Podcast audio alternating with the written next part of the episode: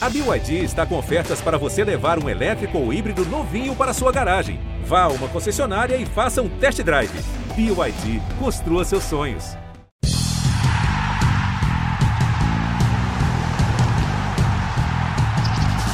E aí, povo da areia, estamos de volta com o Matchpoint Beach Tennis, o terceiro episódio do podcast. Mais uma vez agradecendo a todos vocês pelo apoio, pela audiência, pela divulgação. Hoje um episódio bastante especial para nós, uma honra. Nós vamos receber Vini Fonte, Vinícius Fonte, um dos principais jogadores de beach tênis do Brasil e do mundo. Atualmente um top 10 do ranking mundial. Como sempre, temos a participação também de Narc Rodrigues. E eu quero pedir ao Narc que apresente nosso convidado para a gente começar esse bate-papo. Narc, tudo bem? Oi, Nori. Um abraço, que bom, né? Vamos encerrar o ano aí com chave de ouro, né? Esse cracaço aqui com a gente. É tanta coisa, tanta história para contar, né? Vinícius Fontes, um dos. É, não vou dizer que foi talvez o pioneiro, que a gente tem ali alguns pioneiros e outra história, o Vini até tá, pode contar também sobre isso, mas seguramente nosso, ele e o Gui Prata, nossos dois principais jogadores, logo no início, né? O Gui Prata acabou enveredando para para uma parte mais técnica, né, de, de ensinar as pessoas, né, de virar técnico, e o Vini está até hoje aí, né, desfilando aí seu talento aí pelas quadras do mundo, né, o Vini que já não sei nem quantos passaportes ele já fechou aí, já só viajando para jogar beatando, quanta gente já já enfrentou de todas as partes do mundo aí, então é um ídolo aí de, de, de muita gente, né, o Vini tem muita história para contar, um cracaço, né, e eu conheço também já há algum tempo, ótima pessoa, é muito bom a gente encerrar o ano aí com esse podcast, podendo falar com o Vini aí, que vai contar nossa história um pouquinho aí, vai ser sabatinado, vamos dizer assim, pela gente. É isso aí, Vini. Antes de mais nada, muito obrigado por atender nosso convite. E para começar o bate-papo, conta pra gente como é que o beach tênis entrou em sua vida. Eu sei basicamente que você era tenista, jogava tênis. Aí um dia apareceu essa loucura, essa mania, essa paixão chamada beach tênis e, e, seduziu você? Foi, foi um pouco assim? Conta a sua história. Ah, primeiro, obrigado pelo convite. É um prazer enorme estar aqui com vocês. É... e, cara, acho que eu e Narca, a gente estava desde o comecinho do beach tennis, né? Começou para mim como uma brincadeira, da mesma forma como, como deve ter começado para ele. E eu fui de penetra numa rede da Jana Cortez, na Barra, sei lá, em 2000 e final de 2008. Cara, fui jogar com elas, com as meninas, tava Horácio Flávio também, amigão meu. E, cara, adorei o esporte. Não conseguia parar em pé na areia, tava super acostumado com tênis, né? Tudo que eu fazia no tênis era sacar e volear, detestava ficar no fundo. Narc sabe bem disso, me deu um monte de passada na vez que a gente jogou. E, e, então, assim, cara, me dei super bem com o esporte de cara, só não conseguia me equilibrar muito na areia. Então, foi, cara, foi muito divertido. Apanhei para Jona Cortez um montão no, no primeiro dia até hoje nunca me deu a revanche da Simples, né? Deixar bem claro isso. Pô, tem, tem muito tempo, tem 11 anos e ela nunca. Mas vai ter volta, em algum momento vai ter volta. E, e no começo o esporte era muito lento, muito lento, muito lento. Né? E a gente foi, acho que a grande vantagem que a gente teve aqui no Brasil foi que a gente não teve de cara o contato com os melhores do mundo, né? Então a gente teve a oportunidade de ver a evolução de pouquinho em pouquinho, as pessoas acelerando bola, começando a mexer mais forte, o saque melhorando, né? Então, aos poucos o esporte foi, foi, foi evoluindo, foi acelerando e, cara, a gente foi se apaixonando cada vez mais. Foi pô, muito, muito show, assim, cara. Eu tô, nunca imaginei que ia conhecer um esporte como esse e que ia modificar minha vida como modificou. Hoje eu devo tudo, tudo a esse esporte. Dark, vamos no ping-pong. Bom, ele já disse agora como começou, né? Então vamos pegar também, né, pegando essa linha aí, né? Lá, lá do princípio, como é que foi, como, como foi o start assim das competições, né? Porque você ele começou, já falou aí como que ele se apaixonou, conheceu o esporte, mas dali para ser o, o, principal ou fazer parte da principal dupla brasileira do, do início ali foi muito rápido, né? Então se teve algum ponto importante para dali começar as competições e aí começar a viajar para fora do Brasil, né? Porque vocês de repente estavam brincando ali, como você falou, e num pulo já estavam viajando pelo mundo aí, jogando campeonato mundial, enfrentando os italianos. Tem alguma coisa assim interessante para contar? Como isso começou? Como, como começou esse salto? Ah, vamos, vamos. O primeiro torneio que eu joguei, né? Foi. Eu joguei com, com Horácio. Eu lembro que tem, tem uma situação bem, bem legal. A gente tá jogando contra o Adão e contra o Leopoldo, quarta de final. Aí eu lembro que eu tomei um lobby, cara. Eu, eu pulei para trás, dei uma trauletada na bola, uma porrada para baixo. E o cara fiz o ponto, caí de costas na areia, foi bacana pra caramba. E eu lembro do Adão, Pini, não faz isso. Eu falei, mas por quê, cara? Tu pode errar, cara. Então, assim, tinha aquele, aquele negócio de, de regularidade, sabe? De não acelerar tanto o jogo. E, e nessa, nesse mesmo tempo, o Gui jogava com o René Azevedo, né? E eles eram a dupla aqui do Rio de Janeiro, que eram os melhores, eu tava começando e tal. E sei lá, uns cinco meses depois disso, uns três meses depois disso, teve um desafio onde os italianos vieram jogar contra nós aqui. Eu havia ganhado um torneio para ser o ser a dupla representante do Brasil e eu e Guilherme Prata, né, a gente foi jogar contra os dois representantes italianos como treino aqui lá no, lá no 500. E a gente jogando junto, cara, a gente viu que a gente tava ali com os caras, que a gente perdeu, mas perdeu no tie break do segundo set, sabe? A gente teve chance de fechar o primeiro, chance de fechar o segundo, não, não fechamos, mas sempre ali. Na época, o, o Matei era o número 3 e o Omichol era o número 5. Então, assim, a gente estava fazendo pô, dois top 5 mundiais e a gente ali com os caras ali, acirrado, né? Então, a partir dali, a gente viu que tinha possibilidade de jogar junto, né? E a partir dali, a gente começou realmente a jogar os torneios juntos. Se não me engano, até tu, Narc, jogou alguns torneios com o Gui nessa época, não foi? A gente. Eu joguei um ou dois, eu jogava mais com o Leandro. É, eu lembro, eu lembro. A gente chegou a jogar até contra, eu acho, uma vez. Eu, eu contra o Gui e você. E aí surgiu a parceria, cara. Surgiu da parceria, surgiu uma amizade também. O Gui era um cara que eu, eu no tênis, era um cara que eu admirava bastante. Que ele vinha jogar torneio aqui no, aqui no Novo Rio. É, você, o Gui, aí tinha o Renier também, tinha, dentre outros, né? O Cleidson. E acabou que, né, de, de um cara que eu admirava, veio um cara, virou um parceiro meu. E a gente, o nosso primeiro torneio fora foi de cara na, na Itália, cara, em Roma. Cara, que foi muito legal, foi muito engraçado. O Gui, não sei se você lembra, o Gui saltava, ele corria, saltava e sacava. Você lembra disso? Uhum. E logo no primeiro, no primeiro jogo contra a dupla número um da Espanha, o juiz falou: não, não, você não pode sacar assim. Tem que sacar parado, saca como no tênis, só pode caracterizar um passo, não pode. Você não pode saltar, isso não é voleibol. O Gui ficou maluco, né? Ele treinava esse saque. É, mas gente... foi aprender. Foi, chegamos lá na Itália, a gente se virou, se virou. Eu tava jogando mal pra chuchu, nervoso pra caramba. A gente conseguiu ganhar um jogo na, de 10 a 4 no tie-breakão da dupla da, da Espanha. Cara, deu um rolo absurdo com a arquibancada, porque a arquibancada estava torcendo para a Espanha, ninguém torcia para a gente, o pessoal xingando a gente, né? O Guira meio estourado, começou a discutir com o cara da arquibancada, foi um rolo só, foi engraçado para chuchu. Mas aí a gente passou essa, essa fase e aí pegamos a cabeça 3 do, do Campeonato Mundial. E é na cabeça 3, cara, a gente. Sabe, tinha uma química bacana dentro de quadra pra caramba, a gente conseguiu ganhar dos caras. E tem um ponto que eu acho muito engraçado, eu não estava sacando bem, tinha uma torre de TV assim, Noriega. Tá, a, a, a, câmera ficava uns 7 metros de altura. Match point pra gente, meu saque, 65, 40 0. 40 iguais. Falei, Gui, pode confiar que eu vou meter esse saque na quadra. Pode confiar que eu vou meter esse saque na quadra. Velho, lancei a bola, bati na bola, a bola foi reto na câmera, lá em cima, na ficou nem perto da, da quadra. Ele começou a dar risada, né, velho? Tie break deu certo, a gente ganhou de 7 a 0 Aí perdemos nas quartas de final para a dupla que foi até a final, que foi vice-campeão mundial. Mas um jogão também, 6-4, 6-4. E a partir daí a gente foi realmente sendo. É... a gente passou a ser a esperança dos não italianos, né? Para ganhar dos caras, para chegar junto e, e, e, fazer frente e, né, e poder tirar o, o, trono dos caras. Então, assim, era muito. Eram duas duplas, né? Éramos nós, eu e Gui, e os franceses, o Yankel Claverie e o François Juc. Nós quatro éramos os, as duas duplas que podíamos pegar e, e, fazer frente a esses, aos italianos. Então, quando a gente entrava na quadra, era um mundo contra a Itália. Era legal pra caramba. Passou de ninguém, ninguém torcer pra gente, a todo mundo viver torcendo pra gente, né, para que aquele momento chegasse.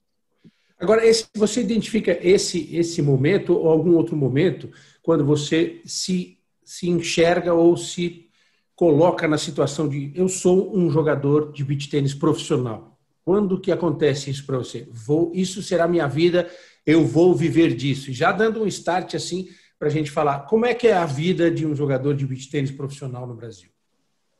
Cara, o meu start, quando eu percebi realmente que eu podia jogar com os caras, foi quando eu fui para a Itália em 2010, né? A gente já havia ganhado uns italianos fortes em 2009, eu e Adão Chagas né, em Aruba. Né? Tinha feito esses, jogos, esses, jogos, esses bons jogos na, em Roma, mas né, um torneio só, né? De repente era uma fase. Então, fui para Itália para fazer uma. Fiquei 15 dias lá, joguei, sei lá, acho que três ou quatro torneios para jogar o maior. Fiquei, fiquei lá para treinar e jogar o melhor torneio, maior torneio do mundo na época, na Tchérvia. Eram 128 duplas inscritas no torneio. Então eram quatro, eram 32 grupos de, de quatro de quatro duplas. Cara, a gente ganhou, eu fui jogar com o italiano, a gente passou a primeira rodada, eu era o único não italiano, então a gente passou o grupo em primeiro, a gente ganhou mais um, dois, três jogos e perdemos no sétimo jogo. É, então, assim, foi um absurdo a quantidade de jogos que a gente fez e como eu era o, não, o único não italiano lá jogando, né, na chave masculina, que a Joe estava jogando na feminina, é, então, assim, a gente teve, eu tive muita visibilidade lá e de bons, de excelentes jogadores. Todo mundo viu que eu tinha a chance de jogar. O pessoal falou: Cara, você tem que jogar, você tem que vir para mais para a Itália para treinar com a gente. Foi quando eu resolvi realmente é, me dedicar mais. Eu já me dedicava bastante, mas realmente foi quando eu falei: Ah, não, agora eu vou a full nesse negócio porque gostei. Gostei da competição, gostei gostei de chegar aqui e fazer frente aos caras é, e, e daí não parei mais. Né? E quanto à vida de atleta, cara, e vida de atleta de beach tênis aqui no Brasil, não, infelizmente ainda não é o ideal, né? Mas a gente, eu, por exemplo, eu tenho um filho pequeno, né? Então, com essa pandemia complicou ainda mais, porque não tem escola, então tem que ajudar a, a cuidar do meu filho. Então, para conseguir treinar, eu tenho que acordar quatro e meia da manhã e para quadra às cinco da manhã para conseguir treinar até umas seis e meia. Aí tem que ir para casa, tomar banho, para ir, tá, ir aula de sete às sete às onze, depois dava aula à noite também. Isso de segunda a quinta, né? Aí sexta, quinta tarde normalmente são as datas é, de viagem e vai para torneio e a gente segue adaptando os treinos de acordo com, com o que a rotina permite, né? É, então, antes de passar para o Narc, só para a gente eh, informar o Vini como um dos principais jogadores do Brasil no ranking mundial da ITF, publicado dia 21 de dezembro, ele aparece em sétimo lugar, atrás de outro brasileiro, do André Baran. Mas já foi segue... número um, Nuri. Já foi número um, isso que a gente ia colocar aqui, o Narc ia, ia contar essa história, né, para a gente situar. E eu acho muito interessante essa questão, Narc, você pode até entrar no papo também com, com as suas informações, seu conhecimento em relação ao, ao profissionalismo, né?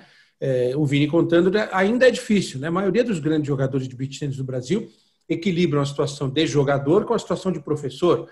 Dão aula numa academia, dão uma clínica aqui, outra ali. O Vini, que é, que é top, por exemplo, entre outras coisas, o Vini tem uma raquete com o nome dele. Que é, você vai comparar com o futebol, é o cara que tem a chuteira com o nome dele. Ele tem essa questão do marketing, do patrocínio, né? E achei muito uhum. legal o Vini colocar para a gente essa, essa questão do, de como é um pouquinho da vida do, de um atleta de beach tênis profissional no Brasil, Narc. É difícil. Eu sei, sei bem eu nunca tentei ser profissional, sempre joguei né, por, por diversão, apesar de já ter jogado torneios né, da categoria profissional, mas eu sei a dificuldade que eles passam, né? Em relação ao ranking aí, o, o Vini foi o primeiro não italiano, ele acabou de contar a história, os próprios italianos o incentivaram, ó, oh, você tem que vir mais para cá, você tem muito futuro, tem talento, foi o primeiro jogador não italiano a ser número um do mundo no ranking masculino, você vê que também, de certa maneira, abriu portas, porque depois veio um russo, eu não sei se o Anthony chegou a ser número um, o Vini pode Sim, dizer, acho que foi... E o Nikita também. Então, são mais um russo e um espanhol depois dele, mas ele que, de certa maneira, abriu as portas aí, mostrou né, para o mundo né, que, ok, ainda é dominado pelos italianos, mas os outros países têm condições realmente de, de encarar de igual para igual. Em relação a essa vida de profissional, infelizmente as comparações né, são com, os espor com esportes, o esporte irmão do beach tênis é o tênis. Né? Então, realmente a distância é muito grande, muito, muito grande. Né? O jogador que é dito profissional de beach tênis no Brasil ele não consegue só se dedicar às competições, ele precisa ter uma renda extra, que isso é feito com clínicas, com aulas né, no, no dia a dia, né? Obviamente isso afetando o treinamento. Os jogadores que a gente vê hoje de, de ponta poderiam estar num nível muito maior se pudesse se dedicar apenas ao treinamento para disputar as competições. Infelizmente não é assim, a gente ainda está distante, esse profissionalismo vem aos pouquinhos aí sendo buscado em relação a isso, a, por exemplo, aos patrocínios, em relação aos contratos que você fecha, tá? Mas, em, a gente, mas ainda está muito longe em termos de premiações de torneios, por exemplo, para fazer com que esses jogadores possam, de certa maneira, se dedicar apenas às competições. Mas é o caminho, você vê, o Vini já tem, outros jogadores também já tiveram raquetes, eu tenho raquetes com nome, deve ganhar royalties em cima, tem patrocínio, tem tudo, tá? Mas infelizmente precisa se correr muito, e essa é uma dificuldade que a ITF, todo mundo vem trabalhando aí, os jogadores também vem discutindo bastante, em relação ao aumento das premiações, isso tem sido aí, de certa maneira, um empecilho. Alguns torneios, né? A gente conversou com o Jefferson, já tem torneios até de 50 mil. Aliás, também, mais uma coisa inédita, o primeiro torneio de 50 mil dólares realizado no mundo, o Vini que venceu, ele e o Axel, ah, é. lá em Kazan, foi o primeiro torneio de 50 mil. Eu estava lá, eu vi. É, eu vi. Depois isso aí é outra história, mas eu estava lá, eu vi. É, então, de certa maneira, é, é, muito difícil mesmo. Que bom que ele está aqui para dar o próprio depoimento, né? Aliado, é claro o jogador tem a sua família, a sua vida pessoal, ele ainda tem também um filho está crescendo ainda pequeno, tem tanta coisa para fazer. Mas o beat podia estar tá muito mais acima, até o nível dos jogadores, se todos eles pudessem se dedicar só à parte de treinamento realmente. Isso é, é bem, bem bacana. É, como é que é a sua rotina especificamente de, de, treinamento, Vini? Depois você vai contar essa história de Kazan. Kazan é uma cidade espetacular que eu tive a oportunidade de conhecer durante a Copa do Mundo da Rússia. E a Rússia também é um centro importante do, do, do beach tênis. É, você falou de, de, acordar de madrugada tal. Você joga todo dia. Todo dia você pega a sua raquete personalizada, a raquete Vini Fonte, e vai bater uma bolinha? Como é que é a tua rotina de, de atleta? Rapidinho, só, só fala, fazer um, né, adicionar um pouquinho ao que, ao que o Narc falou. É, só, é, é um esporte muito pequeno, né, Narc?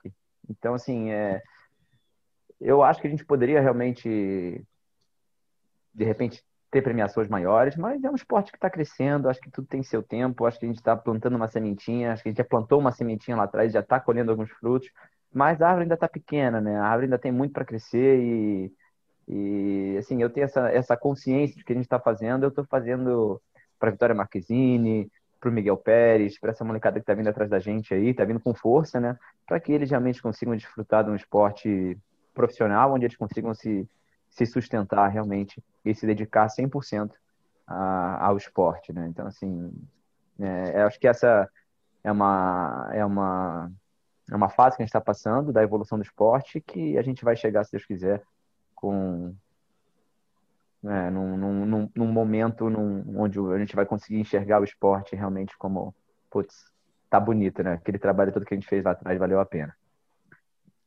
E, ô Norega, com relação ao meu treinamento, cara, eu tento, sim, todos os dias que eu posso, pegar na raquete e, e, e bater uma bolinha e ir lá treinar saque. Eu faço treino sozinho também, porque os horários que eu tenho, né, são os horários mais ingratos para treinar, então as pessoas não estão não curtem muito é, a treinar no horário que o pessoal do Remo, do Remo treina, né? Então, é o horário que eu consigo. Então, consegui agora, eu pô, faço drill lançando bola para mim mesmo.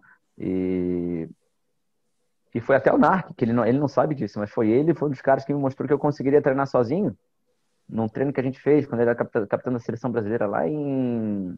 Foi um treino em João Pessoa que uma, um dos drills que a gente tinha que fazer era pegar a bola, correr, pegar a bola e lançar a bola para trás. Como se eu posso lançar a bola para trás, eu posso lançar a bola para frente também para fazer, fazer isso. Né? Então comecei a treinar sozinho a partir daquele momento.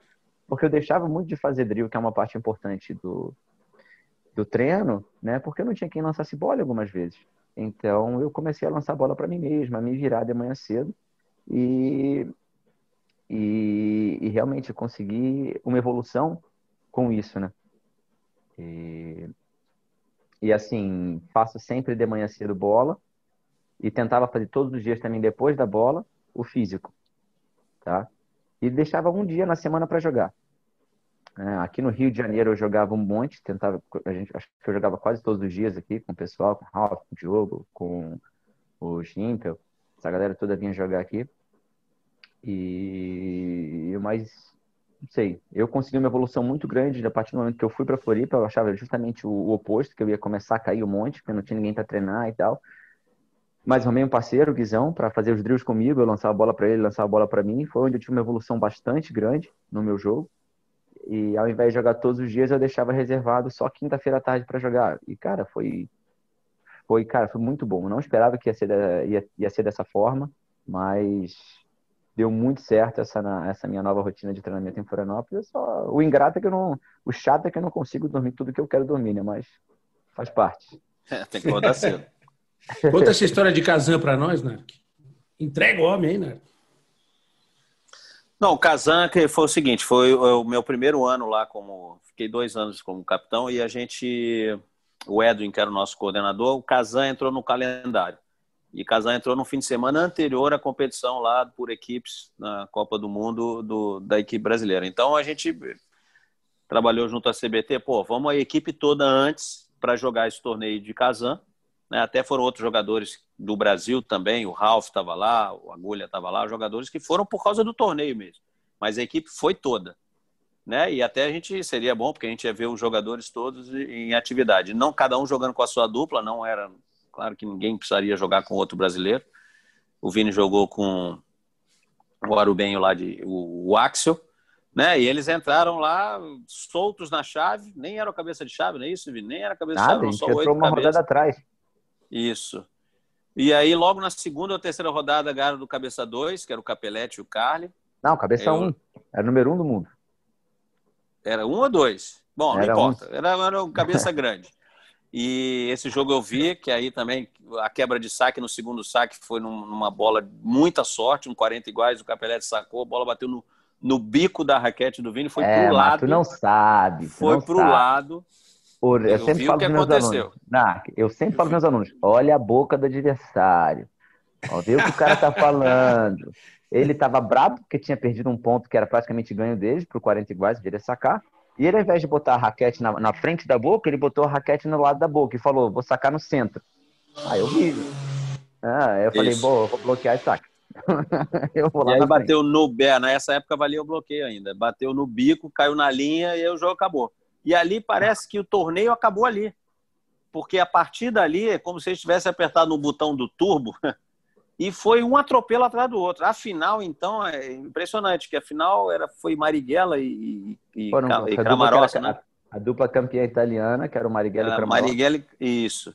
Mas quem estava de fora ali, o Vini estava na quadra, obviamente, deve ter percebido isso, ou se não percebeu, a gente, todos nós brasileiros estavam ali, estavam apavorados os italianos. Estavam assim, eu estou morrendo de medo de jogar com esses caras, porque esses caras estão atropelando todo mundo. E a final foi um vareio também. 6-3, 6-1, foi uma coisa assim muito fácil a final também. Foi, foi 6-3, 6-1. E não foi 6-0 segundo set, porque o, o Axel não acreditava que estava tão fácil o jogo. Então foi realmente incrível, porque foi, sabe aquele. A dupla que entra e ao longo da competição vai encaixando de uma maneira Cara, e você viu o pavor, assim, o temor dos adversários de, de enfrentá-los. E, se eu não me engano, o jogo da semifinal foi bem mais difícil que o jogo Não, o jogo da, da final. semifinal foi muito difícil. Semifinal foi muito duro. 2 ganhamos 7-5 e ganhamos 7-5. Foi bem e, e, foi incrível. E, foi, e o legal que foi, pô, pra gente, a gente estava chegando no campeonato mundial, pô, com o nosso principal jogador depois de uma atuação como essa, né? Levantou o ânimo de todo mundo, aumentou a confiança. E teve a, e era o primeiro torneio, imagina, o primeiro torneio que tantos italianos brigavam, né, por uma premiação alta, 50 mil dólares. Quem foi quem ganhou foi, foi um brasileiro e o Arubem, ou seja, uma zebra assim total. Então foi realmente ah, uma dupla espetacular. Que a gente nunca tinha jogado junto. O impacto que teve no mundo do beach tênis aquele torneio, entendeu? Foi foi realmente espetacular. Foi, foi, foi alucinante mesmo. Poder chegar lá de azarão e conseguir ganhar foi, foi muito bacana.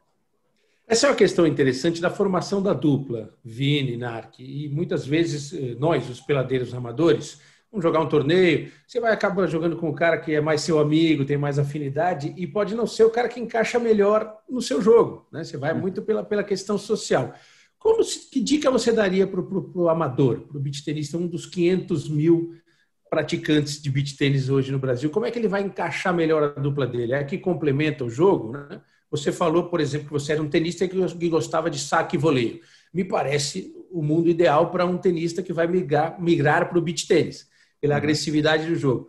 o bom é encaixar um alto com um cara com mais mobilidade ou é mais essa química mesmo que acontece muitas vezes sem a gente saber? Cara, eu acho que é muito de química, sabia? É, e, e, assim, no caso do Axel, eu já era muito amigo dele, né? A gente era muito amigo, a gente falava direto, estava sempre se falando e ele nunca tinha nunca tinha ganhado nada, né? Então foi um negócio que eu eu tinha visto ele jogar em Santos no início do ano e falei, cara, esse cara tá sacando pra Cacilda, ele me convidou para jogar então, eu falei, cara, treina saque a favor do vento, eu vou sacar contra com esse tamanho aí, treina saque a favor. Ele treinou igual um louco, a gente chegou lá e deu tudo certo, né? Eu, eu acho que eu joguei muito bem, mas a, a, cara, a grande, o grande cara do torneio, o grande jogador do torneio foi o Axel, que o que ele fez lá foi, foi absurdo. Ele não, não respeitou ninguém, não tomou conhecimento de ninguém, ele passou o carro por cima de todo mundo. Foi impressionante o que aquele cara jogou, né? Não tendo ranking, né? É, e assim, no caso do Baran, a gente não se conhecia, eu também vi no Barão, pô, baita potencial, é um cara que jogava muito bem, a gente tinha jogado contra ele algumas vezes, o cara saca muito bem. E faltava, sabe, faltava só manha de jogo. Né? Ele tinha todas as bolas, ele não acreditava muito no que ele podia fazer só. Ele sabia que sacava muito bem, mas o resto do jogo ele fazia, ele era muito, muito inseguro, assim, sabe? Mas a gente jogando, cara, a gente treinou um pouco, deu super certo, pô, foi criando uma amizade, e, e hoje, cara, as famílias são amigas, a gente está super bem, a gente sai para jantar, e, pô, tá sempre se falando, eu fico enchendo o saco dele, encho o saco do pai dele, da mulher dele, sabe? Então, pô, é uma situação hoje muito bacana. Eu posso dizer, graças a Deus, que eu sou amigo de todos os meus parceiros, né? E, e, e cara, eu acho que essa parte social também é muito importante para que você consiga ter, ter um bom desempenho dentro da quadra. Né? O Narc sabe que ele me deu umas dicas importantes sobre parceria e, raquete também, né? Então eu passo para o Narc a questão da raquete, porque eu jogava com uma raquete que estava me dando problema do, do tênis elbow, né? O famoso uhum. tênis elbow. Aí eu fui jogar lá no postinho com o Narc e ele falou: essa raquete aí vai destruir seu cotovelo. Ele me indicou uma outra raquete, tal, melhorou, tal, e tudo isso. E eu queria saber a experiência do Narc também em relação a isso, a formação de parceria e escolha de raquete. A pergunta é para vocês dois, claro. Porque, assim, até vou transferir a pergunta que foi feita para mim por um colega nosso da, da, da Globo, do Salvio Spínola, que é comentarista de arbitragem, e está começando a jogar beach tênis. Ele chegou para mim um dia antes de uma transmissão, Nori, você que está jogando aí mais tempo, que raquete eu escolho? Eu não sabia o que falar para ele. Falei, como é que eu vou te dar uma dica de raquete, né? É porque às vezes você fala, ah, eu jogo com essa, é boa para mim, o cara pega a raquete, mas essa raquete é um horror, tal, essas coisas. Eu queria que vocês passassem para o pessoal, para o nosso ouvinte do podcast, para o povo da areia, tecnicamente, essa questão também da, da escolha da raquete para esse monte de gente que está chegando agora ao beach tênis. É, da raquete eu vou deixar o Vini falar, porque ele está lançando a raquete dele aí, é mais legal.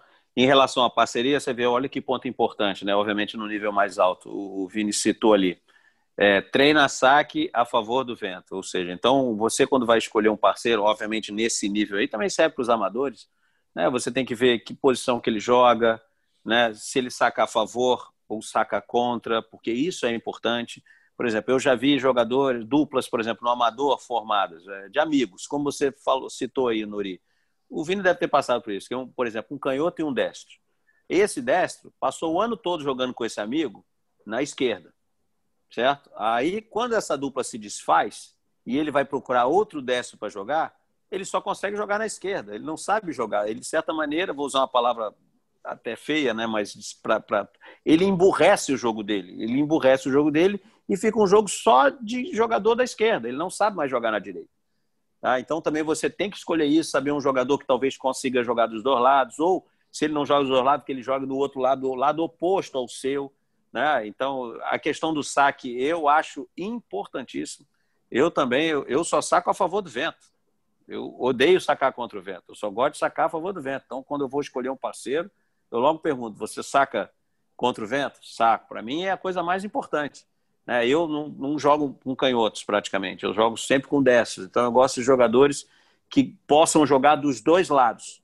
Você consegue jogar na direita? Consigo. Se precisar trocar, você consegue também? Consigo. Então, para mim, é a melhor maneira de escolher uma dupla, né? Mas isso é a maneira que eu jogo. Tem o Vini, outros jogadores. Você é um jogador que abafa muito a segunda bola depois do saque? Sim, tem gente que prefere esse jogador. Tem gente que, que, que, prefere um jogador que seja muito seguro na devolução. E aí tem várias possibilidades para você escolher a sua dupla. Então, e da raquete, eu vou deixar o Vini aí falar, porque afinal de ah, contas ele acabou de lançar a raquete dele aí. Então, ah, ele pode eu... falar aí qual seria a melhor raquete para você, né, você começar a jogar aí. Ô, Vini, fala como se você estivesse falando para o Salvio. Posso adicionar mais um pouquinho também em relação a essa questão claro. do parceiro aí? Um negócio que eu não consigo entender, né? Eu sou destro. Quando eu fui número um do mundo, eu jogava do lado direito da quadra com o Mingose. E hoje jogo do lado esquerdo com canhoto. Né? Sempre, tem, sempre treinei do lado direito e do lado esquerdo. Aí eu venho meus alunos canhotos e falam, não, mas eu sou canhoto, eu só jogo do lado direito. Falei, tá até mais especial que qualquer um aqui, cara. eu jogo dos dois lados, sou destro, porque tá canhoto, só joga desse lado. Né? Foi uma das coisas que eu treino, que eu falo, falo muito com o Baran. Vamos treinar dos dois lados. Porque, na, por exemplo, na final que a gente fez agora no, em Porto Alegre, chegou no momento que a gente teve que trocar de lado, porque eu não estava conseguindo, é, eu não conseguia enxergar o saque na minha frente. Falei, Barão, tu tá enxergando, troca de lado, eu vou devolver da direita, devolve da esquerda e a gente continua aqui. Todo mundo falou que era uma loucura, só que a gente, tá, a gente treina dessa forma, para esse tipo de situação, né? Então, acho que quanto mais completo a gente for, né, melhor, né? Então, assim, ver outros parceiros para jogar também, tentar se adaptar, a aprender outras formas de jogar, eu acho que é, que é bastante interessante também, né? E vamos, Raquete. Raquete, cara, qual o nome dele? É Salve, não é isso? O Salve Espínola Fagundes Filho, que foi árbitro FIFA, árbitro importantíssimo, e hoje é comentarista da Central do Apito do Grupo Globo. Que bacana. Então, Salvio, eu, cara, eu diria, eu sempre indico, eu sempre gostei também, sempre joguei com raquetes bem, bem macias, né? Nunca gostei de jogar com raquetes duras. Sempre para iniciante é interessante uma raquete um pouco mais macia, um pouco mais mole, porque ela te dá um sweet spot um pouquinho maior, ela ajuda um pouco mais a bola, né? A tua bola aí. E... O que é uma raquete macia? Explica para o cara que está começando agora, Vini, a diferença de uma raquete é, macia com um montão de carbono. É. eu jogo, sempre joguei com raquete com... A raquete, quando eu fui número um do mundo, era uma raquete fibra de vidro, né? E a fibra de vidro é um pouco mais elástica. Aí, em segundo, mais elástica, vem, a, vem o aramida, né? Que o pessoal chama de é conhecido Kevlar, né? E o material mais duro desses três que são os mais utilizados é o carbono, né? Aí o que vai interferir, o que vai diferenciar bastante também é a densidade da espuma do EVA que você utiliza dentro da raquete, tá? Então eu sempre procuro quando eu jogava com uma com a raquete de fibra, eu coloquei um EVA um pouquinho mais duro, porque senão a bola ia, se, ia expulsar demais também, a, a raquete ia expulsar demais a bola. Hoje em dia, na raquete que a gente, que a gente lançou agora, a gente optou por um, por um material é, um pouco mais resistente, que é o Kevlar, um pouco mais resistente, muito mais resistente que é o Kevlar, né? E, e a gente optou por um EVA um pouco mais mole dentro, um pouco mais fofo, para né? para que você sinta a bola um pouco de forma, de forma um pouco mais confortável na sua mão. E, cara, a gente fez, sei lá, foram seis, oito meses testando raquete, testando material. Não, muda isso aqui, muda aquilo ali. Né? Fora o design também, que a gente passou bastante tempo em cima. E no final, cara, a raquete saiu fantástica para mim. Eu, eu, eu, adoro essa raquete, é uma raquete que é bem macia, né? solta bem a bola. E pô, me adaptei demais à raquete e todo, todo mundo que está comprando a raquete está falando a mesma coisa. Eu estou super feliz assim com o trabalho que a gente conseguiu é, realizar ali com a raquete. E faz seu marketing. Qual é o nome da raquete, estilo, tudo, raquete... não tem problema. o nome da raquete ele leva o meu nome, né? A raquete Vinifonte Mormai. É, Para mim é um, uma honra ter o meu nome ligado a uma marca como essa, que é uma marca brasileira, né? Brazuca, lá de Garopaba. E, e pô, não vou nem falar. A gente fez a, o lançamento da raquete três semanas atrás, eu não consegui nem falar, só chorei. Tanta emoção que eu tava. é, cara, eu tô assim. A raquete, o pessoal tá falando que é né, mais para profissional e avançado. É uma raquete para alto desempenho, sim, mas não quer dizer que o que o amador não consiga jogar com ela, o iniciante não consiga jogar com ela, é por ela ser uma raquete mais soft, né? Uma raquete mais macia. Né? Eu não, eu para os meus alunos iniciantes eu não indico uma raquete realmente de carbono, né? porque normalmente as raquetes de carbono são mais duras, a não ser aquelas raquetes de carbono que sejam um pouquinho mais grossas, né? mas uma raquete de 20 mm de carbono normalmente é uma raquete que tem que fazer mais força para jogar, ela te dá um pouco mais de controle, mas o sweet spot é um pouquinho menor, então você acaba tendo que ter mais pressão nos seus golpes para que você consiga realmente bons resultados. Muito legal. Nark, com você a bolinha. Posso trocar de assunto aqui? É tanta você coisa para perguntar para ele. Você, você é, eu manda. Queria falar, eu queria falar, porque o Vini e, a Joana Cortez são os dois únicos jogadores brasileiros foram tricampeões mundiais lá por equipes. Né? Tanto o Vini, os dois importantíssimos, né? Porque formaram aí, formam, né? Volta e meia ainda estão jogando juntos aí. A dupla mista nossa que foi, já foi campeã do mundo, que decidiu vários campeonatos aí para o Brasil. Então, eu queria que o Vini, se ele pudesse falar, obviamente que não vou, não vou perguntar coisas óbvias, né? Felicidade de ter sido campeão pela primeira vez, segunda, terceira vez, mas o que mudou? O que mudou do primeiro título, lá em 2013, né? Numa situação completamente diferente, vocês viajaram né, sem o apoio da CBT, a gente sabe do Lopes, o Lopes teve que bancar a equipe toda, né? A gente, deve, a gente tem que agradecer muito o que o beach tennis no Brasil tem hoje, graças ao Lopes, né?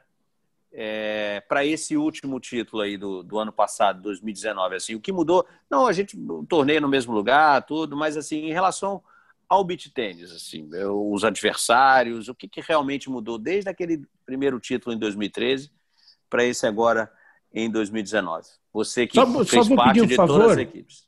Narc, pra, pra, a gente tem uma galera chegando ao beach tênis que não conhece todo mundo pelos nomes tal. Explica para a gente quem é o Lopes, Sim, a questão tá. do, do, do, acontecimento para o Vini contar a história, por favor. É, o, o, o, Vini conhece melhor o Lopes que o Vini lá de Ipanema, eu fico mais na barra, mas o Lopes é um dos caras que conheceu o beach tênis, é um senhor que conheceu o beach tênis lá no início, né? O, você já deve ter ouvido falar do Point Ipanema 500. Ipanema 500 foi fundado pelo Lopes, porque é em frente ao número 500 ali, Ipanema, né? Onde o filho dele tinha um restaurante até em cima na cobertura do prédio. E o Lopes foi o primeiro cara a montar uma equipe de beach tênis, né? Patrocinar os atletas, ele, o Gui Prata, a Joana, acho também, não sei, ele patrocinou muita gente aí para poder jogar os torneios. E em 2013, quando o Brasil foi para essa, essa competição, a, a, o patrocínio prometido pela CBT acabou não vingando.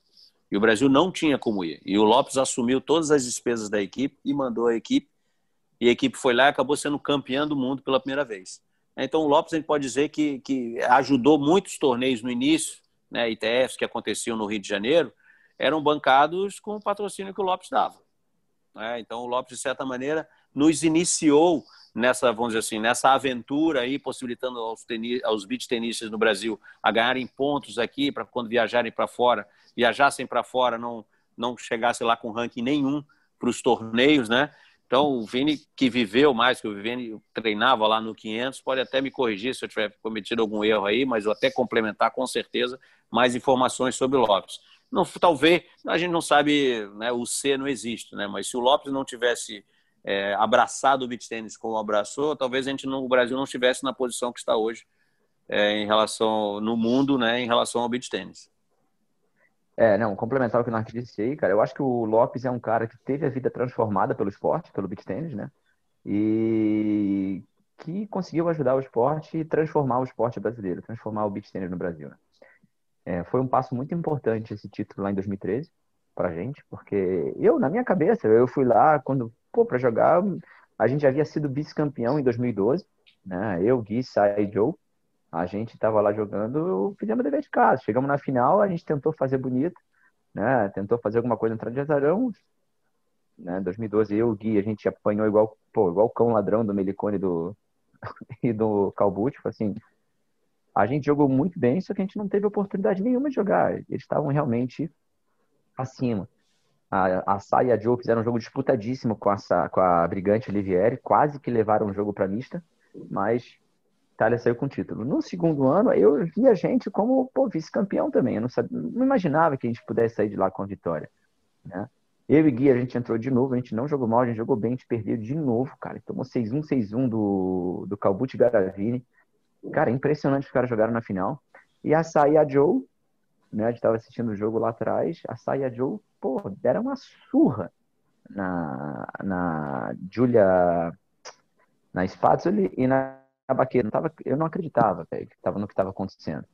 Eu tava ali com a mão assim, ó, abraçando, abraçando o Lopes com o Gui. Falava, cara, não tô acreditando, cara. E assim, vamos ganhar, vamos ganhar isso aqui, vamos pra mista. Só que eu não. Eu tava morrendo de medo de jogar mista, de entrar pra decidir. Eu não sabia se eu queria que elas ganhassem se eu queria que elas perdessem, porque eu tava borrado, desculpa a palavra, eu tava morrendo de medo. eu tava com muito medo de entrar na quadra. E quando a gente entrou na quadra, cara, para jogar aí a jogo contra o. Foi Garavini e a Spazzoli, que entraram para jogar mista. Aí a gente entrou na quadra, a gente botou 3 a 0 Falei, cara, pensei comigo mesmo, falei, cara, isso aqui tá muito fácil, tá muito estranho esse jogo. Tá cara, não tava tendo graça de jogar. Tava assim, um, a gente tava dominando 100% da quadra. Aí eles fizeram dois games, né? Foi 3-2 e a Joe me trouxe pra terra de novo. Vamos lá, volta, vamos jogar que não, não, não deixa cair a peteca, não. E a gente depois, cara, a gente passou o carro. Foi 6-3, 6-2, 6-0, 6-3, 6-0. Foi, sei lá, não sei se eles fizeram mais um game depois disso. A gente destruiu. E, pô, sair com esse título de lá foi, pô, foi fantástico, uma alegria absurda, como o Narc mesmo, né, óbvio. Mas mostrou para todo mundo que a Itália não era imbatível. Né? E todo mundo, quando vai agora jogar com a Itália, passou a ver realmente a Itália como, puta, vamos lá, dá para ganhar. Né?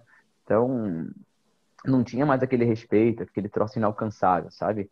passou a ser realmente um adversário, óbvio que é um adversário forte, mas como qualquer outro, não é, não é aquele negócio que, que não, puta, vou apanhar de quanto, vou tentar fazer mais game. Não, não, eu vou lá para vencer, eu vou lá para ganhar, né?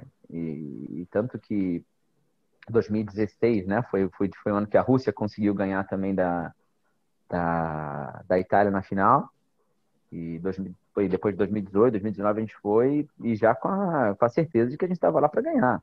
A gente não estava lá para disputar, né? Então foi, foi esse, esse momento lá que o, que o, que o, que o Lopes proporcionou para a gente foi realmente um, game changer assim no pro esporte. Muito bom. A gente precisa encaminhar o final desse bate-papo com o Vini Fonte, um dos principais beat tenistas do Brasil craque de bola, gente boa, conversa flui, conversa boa. Eu quero é, começar já a agradecer ao Vini pela atenção com o Match Point Beach Tennis, com o Povo da Areia, nesse último episódio de 2020, já encaminhando 2021. E para encerrar de minha parte em termos de pergunta, Vini, é exatamente a sua projeção para 2021. O que, que você tem na cabeça, teu calendário? Se é possível montar um calendário, que a gente não sabe o que vai acontecer no mundo em 2021, né? A gente espera que a vacina esteja aí logo, logo. Seus objetivos para 2021, o que você vislumbra para a próxima temporada e, mais uma vez, muito obrigado por nos atender. Que isso, obrigado a vocês aí. Prazer estar aqui. Quando, quando quiser, estamos à disposição. E, cara, ah, é difícil, né? Não tem, a gente não tem um calendário definido, mas os objetivos são pro ano que vem. Cara, eu quero muito ganhar Aruba, né? Acho que esse é o meu foco principal né, meio do Baran. E chega e bem, pelo menos, no torneio da Tchérvia, que é um torneio, desculpa, no Mundial de duplas, né? Esse ano foi, vai ser jogado de novo, perde Roma lá, que eu esqueci o nome, em Terratina. É. E bem nesse torneio também. E voltar com o, o tetracampeonato da, do Mundial por equipe de novo aqui pro Brasil, né? Esses são os três, esses são os é o, é, são, são os meu foco, um, é o meu foco principal para o ano que vem. Legal, é, Narc, para você encerrar, depois que o Vini responder. Vai fundo, Vini. Sem, sem pressa. Não, sem pressa, vai tranquilo. Bom, você vê que o Vini, mesmo com essa indefinição toda do calendário aí, ele tem objetivos, né? Ele e outros jogadores, né? São vencer realmente os, os três principais torneios aí que estão no, no calendário do, do circuito mundial mas infelizmente a, a, pandemia atrapalha muito, né? Você vê, até é bom lembrar, a gente, a gente, nosso que o podcast aqui, né, Nori, tem um caráter informativo, já teve torneio esse último final de semana. Teve um torneio lá nas Canárias. Gran Canária.